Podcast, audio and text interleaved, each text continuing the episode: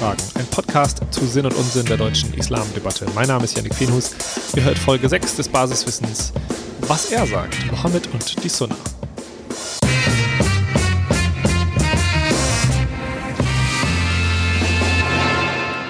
Es gibt keinen Gott außer Gott und Mohammed ist der Gesandte Gottes. So lautet das Glaubensbekenntnis des Islams, beziehungsweise der meisten Musliminnen, nicht aller. Und das ist so festgehalten als erste von fünf Säulen des Islams. Damit ist die Rolle, die Mohammed für diese Religion hat, ganz klar. Er ist derjenige, über den die gesamte Botschaft des Korans, die gesamte Botschaft Gottes also an die Menschen übermittelt wird. Praktisch heißt das, ohne Mohammed kein Koran, kein Islam. Und damit herzlich willkommen zur fünften Basiswissen-Folge, was er sagt, Mohammed und die Sunna. Weil Mohammed so wichtig ist, ging es natürlich in allen Folgen immer mal wieder mehr oder weniger um ihn. Vor allem in der Folge zur Entstehung des Islams habe ich viel über ihn gesprochen. Mohammed und der Koran, Islam beginnt, so heißt die Folge. Aber so viel und bedeutend das auch war, es gibt noch einen ganz wesentlichen Aspekt, über den wir bisher kaum geredet haben, nämlich die sogenannte Sunna. In der Frage danach, was ist Islam bzw. was macht einen Muslim zum Muslim, hatte ich ja in der zweiten Folge die Antwort genannt, ein Muslim ist wer die fünf Säulen als Grundlage seines oder ihres Glaubens akzeptiert. Häufig wird aber auch gesagt, Muslim ist wer Koran und Sunna folgt. Also, was ist das eigentlich? Die Sunna hatte ich in der letzten Folge kurz erwähnt, als es um Polygynie ging. Und da hatte ich eine Mini-Erklärung geliefert. Die Sunna ist im Grunde, was Mohammed so gemacht und gesagt hat, wenn er nicht gerade Koranoffenbarung weitergegeben hat.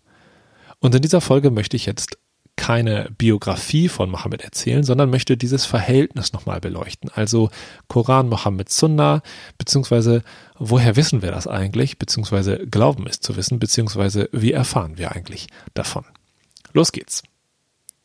Wenn ich was zum Islam wissen will, schaue ich natürlich als erstes in den Koran. Halt, stopp. Kann ich natürlich machen, ist sehr naheliegend, aber ich hoffe inständig, dass die letzten drei Folgen zum Koran, insbesondere die letzte, diese Idee mit einem sehr, sehr großen Fragezeichen versehen haben. Es passiert hin und wieder, dass jemand in einem Workshop oder Vortrag einen Koran mitbringt, irgendeine Übersetzung und dann sagt, ich habe da mal reingelesen, ich habe so Stellen gefunden und dann will diese Person irgendwelche Verse zitieren und dass ich da irgendwas zu sage. Und bei allem Respekt muss man leider feststellen, diese Person hat dann nicht unbedingt eine Ahnung, was sie da eigentlich tut, ja, nämlich völlig kontextlos, ohne Hintergrundwissen und so weiter, eine religiöse Quelle zitieren. Das bringt gar nichts. So. Trotzdem ist der Griff zum Koran nicht falsch, solange da eben noch ein bisschen mehr passiert. Ja, die Reihe ohne Koran, kein Mohammed, kein Islam gilt theoretisch auch. Aber, großes Aber, selbst wenn der Koran ganz klar und ohne jegliche Interpretation klare Aussagen treffen würde, gibt es noch eine weitere Einschränkung. Denn so viel der Koran auch behandelt, so viel behandelt er eben auch nicht. Wir haben ja 114 Suren und etwa 6200 Verse, ein bisschen mehr. Und letzte Woche war ein Imam einer örtlichen Gemeinde bei mir im Vortrag und der meinte, naja, wenn Gott hätte alles, aber auch wirklich alles genau regeln wollen, ja, bis in alle Zeit, ohne Neuinterpretation, ohne Historisierung, dann hätte er locker 600.000 oder 6 Millionen Verse herabsenden müssen. Hat er aber nicht. Also muss man das Ganze immer wieder neu interpretieren.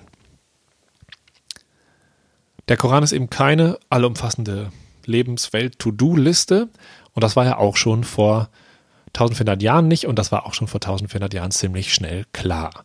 Wir erinnern uns an äh, seine Entstehung, nämlich über einen Zeitraum von 22 Jahren und zwar gewissermaßen als Begleitung der jungen muslimischen Gemeinde in ihrer Konstituierung und Konsolidierung.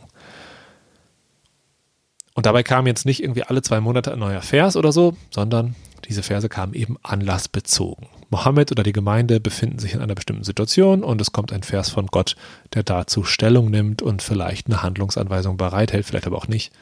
So sind viele, nicht alle, aber viele Verse entstanden. Jetzt ist es ja aber nicht so, dass Mohammed in diesen 22 Jahren der Koranoffenbarung nur dann irgendwas gemacht hat oder den Mund aufgemacht hat, wenn es etwas Neues von Gott gab, sondern er hat ganz normal gelebt, gegessen, gebeten, geschlafen und so weiter. Und diese, dieses gewöhnliche Leben, diese gewöhnliche Art, diese Handlungsroutine oder gewöhnliche Handlungsweise, diese Bräuche Das ist die Sunna. Das wäre so die wörtliche Übersetzung, gewöhnliche oder gewohnte Handlungsweise. Wir stellen uns gleich nochmal die Frage, und zwar die sehr, sehr zentrale Frage, woher wissen wir das oder glauben es zu wissen? Was Mohammed eigentlich gemacht und gesagt hat. Aber fürs Erste hinterfragen wir mal nichts, sondern folgen einfach frohen Mutes der Frage, welche Funktion hat Mohammed, wieso ist das so wichtig, wieso ist dieser Mensch so wichtig, wieso kommt man auf die Idee, sich nach ihm zu richten und das überhaupt zu erzählen, was er macht. Mohammed gilt vielen Musliminnen als Vorbild obwohl er ja nicht göttlich ist, wird er vielerorts verehrt. Ja, man muss schon sagen, dass die Art der Verehrung da mal manchmal in Richtung Göttlichkeit geht oder zu gehen scheint. Beispielsweise wird sein Geburtstag zum Teil sehr, sehr groß gefeiert. Aber das ist eben auch nochmal ein Unterschied in Theorie und Praxis in Religion. Ja, wenn die Leute Bock haben, Mohammed Geburtstag zu feiern, dann ist es vielleicht ziemlich egal, was die Gelehrten sagen. Und wenn die Gelehrten sehen, dass die Leute Bock haben, Mohammeds Geburtstag zu feiern, dann sagen sie vielleicht auch nichts dazu oder eben nur ganz leise. Also, Mohammed ist nicht göttlich, er ist auch kein Engel, aber er ist ein Prophet und ein Gesandter, genauso wie, Koranzitat, auch schon andere Gesandte vor ihm dahingegangen sind. Zum Beispiel Adam, Noah, Abraham, Ismael, von dem stammt der Tradition nach Mohammed übrigens ab. Außerdem Moses, Jesus und noch andere äh, für Juden und Christentum weniger oder gar nicht bedeutende Menschen. Also ein Gesandter wie andere Menschen vor ihm auch Gesandte waren, aber eben der letzte, das sogenannte Siegel des Propheten, der, der die Reihe aller Gesandten und Propheten abschließt, versiegelt. Und in dieser Rolle bekommt er Gottes Botschaft und das verleiht ihm natürlich an sich schon mal eine große Autorität. Aber das macht der Koran eben an vielen Stellen auch nochmal ganz explizit. Zum Beispiel Sura 8, Vers 1. Glaubt an Gott und gehorcht seinem Gesandten. Oder Sura 4, Vers 80. Wer dem Gesandten gehorcht, der gehorcht auch Gott. Oder, sehr wichtig und in diesem Zusammenhang oft zitiert, wenn es um Sunna geht, Sure 33, Vers 21, im Gesandten Gottes habt ihr ein schönes Vorbild. Diverse Koranstellen also, die Mohammed als Autorität stützen. Das wirft allerdings eine ganz große Frage auf, nämlich Vorbild worin eigentlich? In allem, was er tut oder nur in direkt die Religion betreffenden Fragen? Kann man das überhaupt trennen? So, wie ist da die Lage?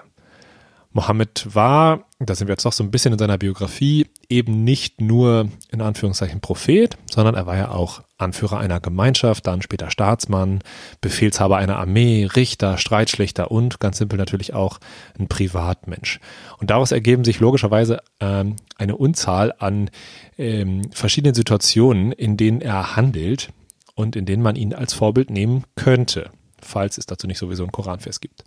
Allerdings wird in der Regel unterschieden zwischen Mohammed als Prophet und Mohammed als Mensch. Da ist die gängige Aussage dazu, als Prophet war er perfekt. Das hängt natürlich ganz eng damit zusammen, dass er da einfach sehr direkt Gottes Botschaft wörtlich verkündet. Aber als Mensch war er fehlbar, wie jeder andere Mensch eben auch. Jetzt gibt es natürlich auch wieder diejenigen, die sagen, naja, Mohammed ist einfach in allem ein Vorbild und es gilt ihm nachzueifern, wo immer es nur geht alles möglichst genauso machen wie Mohammed, sich äh, mit einem kleinen Zweig die Zähne putzen, statt eine Zahnbürste zu benutzen, weil es sie damals ja noch gab. Das ist so ein berühmtes Beispiel.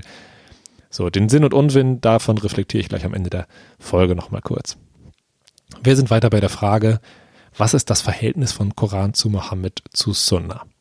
Versetzen wir uns mal kurz in die Zeit zurück. Vor 1400 Jahren, wenn ich mir das real vorstelle, der muslimischen Überlieferung folgend, dem Koranvers folgend, den ich gerade zitiert habe, hm, dann ist das schon ein bisschen schräges Bild. Ja, da ist ein Mann, der behauptet, ein Gesandter Gottes zu sein.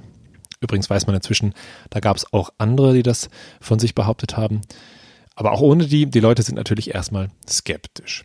Jetzt bringt dieser Mann, Mohammed, Beweise für sein Gesandten-Dasein und zwar zitiert er Gott ähm, und dieser sagt, ja, Mohammed ist wirklich mein Gesandter, ganz klar. Ja, sinngemäß, ich bin Gott, äh, von Gott gesandt und mein Beweis, hier Gott sagt, dass es stimmt. Das ist natürlich irgendwie exakt das, was man einen Zirkelschluss nennt. Das Spannende ist jetzt daran, dass das eben überhaupt nicht unter den Teppich gekehrt wird, sondern dass die Menschen damals genau die gleichen kritischen Fragen stellen und das auch genauso diskutiert haben, dass der Koran das auch widerspiegelt ähm, und die Sunna eben auch. Und die kommt nämlich jetzt hier ins Spiel, die Sunna. Mohammed kommt und verkündet Gottes Botschaft und die Leute sagen, ähm, erklär dich mal, ja, wer bist du überhaupt?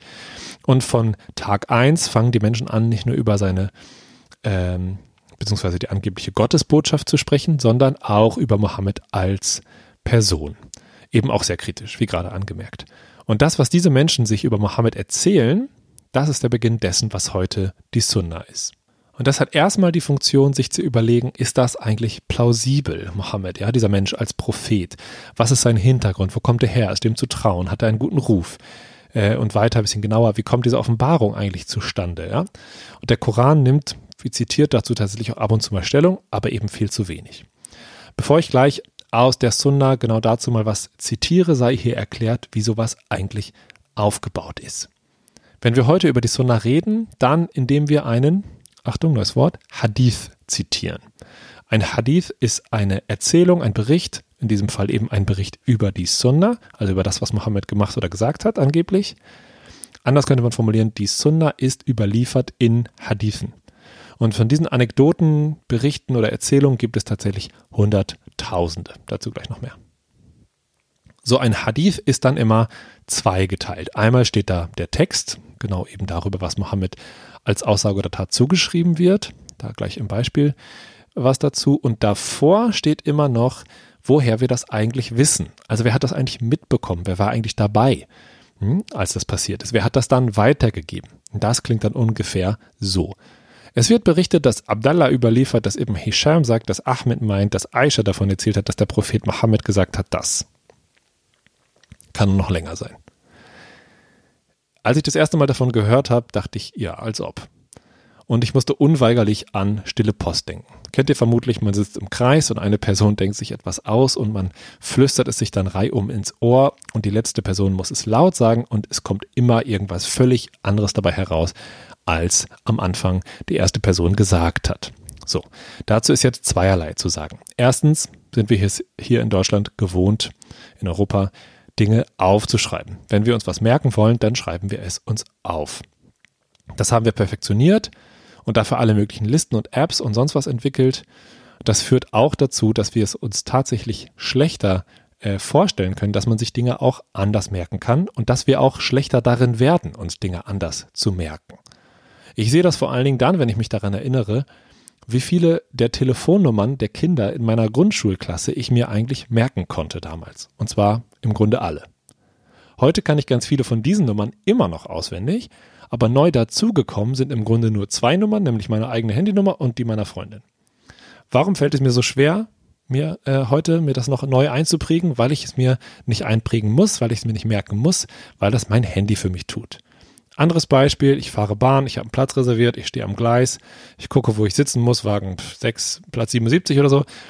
Dann stecke ich das Handy wieder weg und habe es einfach direkt wieder vergessen. Also gucke ich nochmal und dieses Trauerspiel wiederholt sich wieder noch fünf, sechs Mal, bis ich meinen Platz gefunden habe. Warum kann ich mir das nicht merken? Weil mein Gehirn genau weiß, ich muss es mir überhaupt nicht merken. Es steht ja an meinem Handy, ich kann jederzeit nachgucken. Zeitsprung, arabische Halbinsel vor 1400 Jahren, keine Schriftkultur, sondern eine sogenannte orale Kultur. Es gab Schrift, klar, aber in aller Regel hat man die Dinge sich mündlich weitergegeben, hat sie auswendig gelernt und hat sie so im einzelnen und im kollektiven Gedächtnis gespeichert. Die Menschen haben Techniken gelernt, wie man das am besten macht, wie man sich Dinge besonders gut merken kann, wie man sie weitergeben kann und, und, und. So wie wir eben auch hier eine Schriftkultur perfektioniert haben. Hinzu kommt, stellen wir uns einen Menschen vor, der der Meinung ist, er hat da gerade wahrhaftig den Gesandten Gottes vor sich.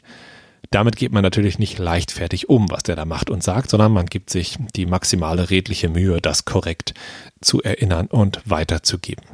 Das ist der eine Punkt. Orale Kultur kann also was. Der zweite Punkt ist, trotz aller Möglichkeiten der oralen Kultur, das hat auch seine Risiken. Solange Mohammed noch lebt, ist er ja immer da, um gegebenenfalls zu bestätigen oder zu verwerfen, was über ihn erzählt wird. Ja? Aber sobald er stirbt, 632 nämlich, ist natürlich, das muss man ganz klar so sagen, Tür und Tor geöffnet für, nennen wir es mal, kreative Erzählungen über ihn.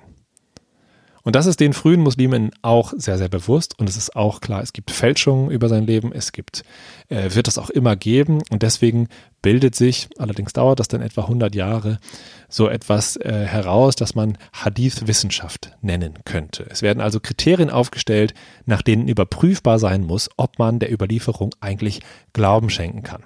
Um das nochmal zu betonen, wirklich wissen, was Mohammed gemacht oder gesagt hat, kann dann irgendwann keiner mehr. Ähm, was hier versucht wird, ist zu schauen, wie wahrscheinlich ist es, dass die Menschen, die das überliefern, die das weitergeben, dass die wirklich davon überzeugt sind, dass es so war, als wie authentisch, ehrlich können wir die einschätzen, sollten wir ihnen glauben. Und deswegen wird auch diese Überlieferungskette, die ich gerade zitiert und angesprochen habe, so wichtig. X sagt, dass Y gesagt hat, dass Z gesagt hat, dass Mohammed gesagt hat. Wenn man das hat, diese Überlieferungskette, dann kann man nämlich gucken, was waren X, Y und Z eigentlich so für Leute? Hatten die überhaupt Kontakt zu Mohammed oder zueinander? In welcher Situation? Kannten die sich gegenseitig? Haben die miteinander gesprochen? Wenn ja, wo, wann, wie? Äh, stimmt das mit anderen Überlieferungen von den gleichen Personen oder von anderen Personen überein? Was erzählen die eigentlich sonst so? so. Jetzt sei ja auch noch angemerkt, dass das natürlich dann auch sehr bald doch aufgeschrieben wurde. Ja? Also was die, natürlich die Wahrscheinlichkeit, das richtig weiterzugeben, nochmal erhöht. Und auf dieser Grundlage entsteht dann eine Einteilung der Hadithe, nämlich in drei Kategorien, authentisch, schön und schwach. Die arabischen Begriffe sparen wir uns jetzt. Authentisch, wenn im Grunde gesichert ist, dass die Überlieferung so passiert ist. Schön, wenn es zwar möglich, aber eigentlich nicht verifizierbar ist. Und schwach, wenn es zu große Zweifel gibt, äh, einfach nicht genügend Belege oder sogar ganz gegensätzliche Darstellungen. Und für diese Plausibilität wie gesagt, gibt es dann einen Haufen überprüfbare, allerdings auch diskutierbare Kriterien. Und der Hadith, den ich jetzt zitiere, der ist aus einem Band von Bukhari, beziehungsweise der Übersetzung dessen. Ähm, das ist ein Gelehrter, der im 9. Jahrhundert gelebt hat und der im Grunde gesagt hat, so in diesem ganzen Wirrwarr von Überlieferung und angeblichen Überlieferungen sammle ich jetzt nur die, von denen ich wirklich echt nachvollziehen und sicher sein kann, wie die Überlieferungskette ist und dass sie authentisch ist.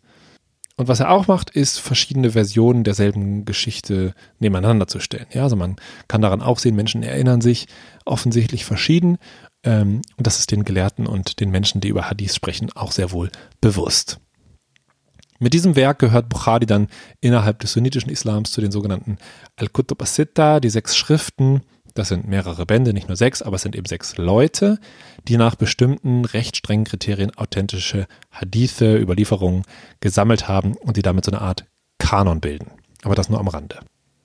Zurück zur Situation, in der Mohammed als Gesandter Gottes Offenbarungen von Gott empfängt. Da kommen wir jetzt zum Zitat des Hadith. Äh, wir sind in der Frage, wie das eigentlich so ist, wenn Mohammed diese Offenbarung bekommt und ob man das glauben kann und ob daraus tatsächlich eine Autorität für Mohammed entsteht. Ich zitiere aus der Übersetzung von Al-Bukhari, überliefert über Aisha, eine Frau Mohammeds. Die längere Überlieferungskette lasse ich jetzt mal weg. Ibn Hisham fragte den Gesandten Gottes, O Gesandter Gottes, wie erreicht dich die göttliche Offenbarung? Der Gesandte Gottes erwiderte, Manchmal kommt sie über mich wie Glockengeläute. Das ist für mich die beschwerlichste Art der Offenbarung. Sie bricht ab, wenn ich vernommen habe, was offenbart wurde. Manchmal erscheint mir der Engel in Gestalt eines Mannes. Er spricht zu mir und ich präge mir seine Worte ein. So, jetzt kann man da Dinge reininterpretieren und sagen, das klingt überzeugend oder auch nicht. Das ist jetzt nicht unser Job, sondern wir wissen jetzt, was Sunnah ist, beziehungsweise wie sie in Hadithen überliefert wird. Und all diese Überlieferungen zusammengenommen, das ist nach dem Koran die zweite große Quelle des Islams. Al-Bukhari soll hunderttausende Überlieferungen gesichtet haben und nur 7400 davon schienen ihm offenbar authentisch. So oder so ist das ein sehr großer Korpus nochmal, sehr viel Inhalt, aus dem man was ganz äh, Praktisches für das Praktizieren des Islams ableiten kann, alle möglichen Themen. Bukhari sortiert das Ganze dann auch noch thematisch, was meistens so ist, also ganz anders als der Koran. Und so ergeben sich viel, viel mehr konkrete Handlungsanweisungen aus der Sunna als aus dem Koran. Dazu nochmal ein zweites Beispiel, wieder aus der Übersetzung von Bukhari zitiert. Abdullah ibn Amr berichtet, ein Mann fragt den Propheten, wessen Glaube ist besonders gut? Der Prophet erwiderte, du bist ein vorbildlicher Muslim, wenn du Menschen zu essen gibst, deinen Bekannten grüßt und auch jenen gegenüber, die du nicht kennst, den Gruß entrichtest. Gleich noch was hinterher. Wieder ein anderes Thema, nämlich die Waschung vor dem Gebet. Hier zitiert Bukhari auch ganz typisch erst nochmal den Koranvers zum Thema, wo Gott sagt, ihr Gläubigen, wenn ihr euch zum Gebet aufstellt, dann wascht euch vorher das Gesicht und die Hände bis zu den Ellenbogen und streicht euch über den Kopf und die Füße bis zu den Knöcheln. Suche 5, Vers 6. Und dann fasst Bukhari hier seine Sicht auf alles, was Mohammed dazu gesagt oder getan hat, nochmal zusammen und sagt auch noch, was die Gelehrten dazu sagen. Der Prophet erläuterte die Pflicht der kleinen Waschung dahingehend, dass die genannten Körperpartien jemals einmal zu waschen seien. Manchmal aber wusch er sie auch zweimal oder auch dreimal, niemals aber öfter als dreimal. Die Gelehrten lehnen eine Vorgehensweise ab, die über die Praxis des Propheten hinausgeht. So. Es wird recht schnell klar, aus der Sunna lassen sich viel, viel mehr konkrete Handlungen ableiten als aus dem Koran. Ähm, zum Teil, die Sunna ist auch viel klarer, viel deutlicher, bedarf weniger Interpretation. Allerdings soll das auf keinen Fall heißen, dass es da keine kritische Auseinandersetzung mit gibt. Ja, im Gegenteil. Allein schon die Kritik der, oder die Frage der Authentizität ist ja viel diskutiert worden. Und auch das Genre an sich ist zum Teil in scharfer Kritik. Gehen wir jetzt nochmal auf die Metaebene und denken darüber nach, was heißt das eigentlich alles? Kürzlich habe ich eine Diskussion mitbekommen zu dem Thema, ähm, das ich gerade auch angesprochen habe, Gebet. Da sagt jemand, der Prophet hat fünfmal am Tag so und so gebetet, deswegen tue ich das auch. Da wurde dann eingehakt und entgegnet, Moment, ja, was meinst du denn jetzt genau? Es geht im Islam ganz klar um eine Beziehung zu Gott und nicht um einen Nachahmen von Mohammed. Und obwohl es hierbei ja sogar um einen ganz klar religiösen Aspekt geht, also um das Beten, in dem Mohammed ja durchaus als Vorbild gelten soll, ist da zu differenzieren. Wie er gebetet hat, so war die zweite Meinung in der Diskussion, daran soll sich orientiert werden. Dass er gebetet hat, ist aber nicht der Punkt, in dem es um seine Fortbildungsfunktion geht, sondern da geht es um die Beziehung zu Gott, um eine Vorschrift von Gott. Das kann natürlich auch mal verschwimmen und man muss sich wiederum recht gut auskennen, um dann immer sicher zu sein, was steht wo, was ist wie authentisch, was halte ich für relevant, was ist der Kontext. Und hierbei spielt wieder das Religionsverständnis äh, jedes Einzelnen natürlich eine ganz wichtige Rolle. Dazu jetzt nochmal ein paar Gedanken. Weil ich, wie wir gesehen haben, aus der Überlieferung über das Leben Mohammeds, also der Sunna, viel konkrete Handlung ableiten kann, mag es sein, dass ich versucht bin, das sehr hoch zu gewichten. Da sind wir wieder bei der Frage, welche Funktion hat denn Religion eigentlich für mich? Wenn ich beispielsweise Halt suche und dieser Halt ergibt sich nun mal unter Umständen daraus, dass ich eine klare Orientierung habe, ja, was ich wann zu tun und zu lassen habe, dann kommt man mit dem Koran eben an seine Grenzen. Dass der Sunna so viel Bedeutung zukommt, hat eben damit zu tun, dass der Koran keine To-Do-Liste ist. Ich zitiere hier nochmal äh, Ahmed Milad Karimi, Religionsphilosoph und Islamwissenschaftler, aus einem Interview, das er vor einiger Zeit gegeben hat, was ich ganz spannend fand dazu. Er sagt, der Koran ist ja im Unterschied zur Bibel kein Prosatext, sondern ein lyrischer Text voller Melodien, Rhythmus und Reime. Etwas später sagt er, wenn jemand will, dass jemand anders etwas eins zu eins tut, dann gibt er sich doch die Mühe, seine Botschaft so klar wie möglich zu formulieren. Aber der Koran will das eben nicht. Aus dem Koran kann ich mir wenige Antworten erarbeiten, aber umso mehr Fragen. Das heißt, der Koran animiert dazu, mit Gott zu hadern und nicht einfach Gott in eine Tasche zu haben. Diese Art von poetischer Aneignung der Welt ist eine äußerst wichtige. Zitat Ende. Das ist natürlich auch jetzt sehr eindeutig formuliert und recht kompromisslos, aber es gibt ein Gefühl für diese Lücke, die der Koran lässt und die die Sunna zum Teil füllen kann. Diese Reflexion ist auch deswegen nochmal wichtig, weil Teil der Sunna natürlich nicht nur Tipps zum Gebet sind, sondern es in den Texten auch um Gewalt geht, ums Frauenbild, um alle möglichen äh, Dinge, die in Deutschland jeden Tag heiß diskutiert werden. Und da gilt es eben einerseits zu schauen, ist das authentisch, dann zweitens, greift hier eigentlich die Vorbildfunktion Mohammeds oder vielleicht nicht? Und drittens, ist ja auch klar, hier wird wieder deutlich, dass Menschen Religionen nach bestimmten Dingen befragen. Und je nachdem, wie ich frage, beeinflusse ich natürlich meine Antwortmöglichkeiten.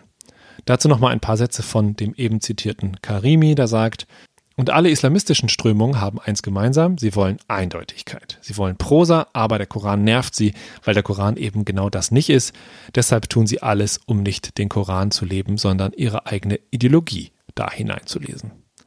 Wieder eine sehr steile These, dass Islamisten vom Koran genervt sind, aber es zeigt, dass die Klarheit ähm, sich eben nicht in der Religion ergibt, sondern in den Menschen. Ja, nicht in den Quellen, sondern in den Menschen. Und dass die Frage, was ist der Islam, äh, Menschen beantworten und damit extrem viele Faktoren eine Rolle spielen, die mit Religion im isolierten Sinne erstmal nichts zu tun haben. Letzter Gedanke zur Produktion von Wissen im Allgemeinen. Das sind ja alles religiöse Quellen, über die wir hier sprechen, wenn man so will. Es berichten also religiöse Menschen als Teil einer religiösen Handlung über ihre Religion bzw. deren Begründer. Und da sind wir bei einem ganz zentralen Punkt, dass nämlich fast alles, was wir über den Islam, sprich über den Koran, seine Entstehung, Mohammed, die frühe Gemeinde und so weiter, fast alles haben wir aus muslimischen Quellen, also aus Quellen, die Muslime geschrieben haben. Die Quellen sind also Teil der Geschichte, über die sie Auskunft geben. Jetzt soll bloß nicht der Eindruck entstehen, wenn Muslime über den Islam sprechen, ist das weniger vertrauenswürdig. Äh, totaler Quatsch, im Gegenteil. Sondern wir müssen uns einfach nur klar machen, und das gilt für alle Formen der, der Produktion von Wissen, es gibt einen Kontext dazu. Es gibt in der Regel eine Motivation, eine Funktion von Wissen. Das gilt auch im hohen Maße für die aktuelle Islamdebatte übrigens, ja, und auch für diesen Podcast. Die Frage, ob etwas wahr oder falsch ist, ist von der Frage nach der Wirkung des öffentlichen Sprechens darüber eben sehr schwer zu trennen, aber es ist eine andere Frage. Und das verschiebt wieder, ich hatte schon mal darüber gesprochen, so ein bisschen diese Frage. Es ist nicht unbedingt nur relevant, was ist wirklich passiert, manchmal ist es gar nicht relevant, sondern es ist relevant, wie wird berichtet, was wird berichtet, wie wird darüber berichtet, was könnten die Gründe dafür sein, dass auf diese Art und Weise darüber berichtet wird und was heißt das ähm, heute. Wir sprechen also über Narrative und Erzähltraditionen und das gilt für die Sunna genauso, wie es für die heutigen Debatten über den Islam in Deutschland gilt. Wer erzählt wem was, warum und was bewirkt das bei den Menschen, die das hören. Damit genug für heute. Wir haben gesprochen über das Verhältnis von Koran, Mohammed und der Sunna, den Handlungen und Aussagen Mohammeds über dessen Überlieferung in sogenannten Hadithen und wir haben uns erneut darüber Gedanken gemacht, was eigentlich die Bedeutung und die Funktion von Religion und dem Sprechen darüber ist. Wenn ihr dazu was zu sagen habt, dann freue ich mich über Kommentare oder Nachrichten. Ihr erreicht mich wie immer bei meiner Website janikfenus.de oder bei Instagram oder bei Facebook. Wenn ihr aus dem Podcast was mitnehmt, freue ich mich natürlich sehr, sehr, wenn ihr das weiterempfehlt. Vielleicht ein Like oder eine Bewertung da lasst, wenn ihr mögt. Ich wünsche euch alles Gute und sage auf Wiederhören.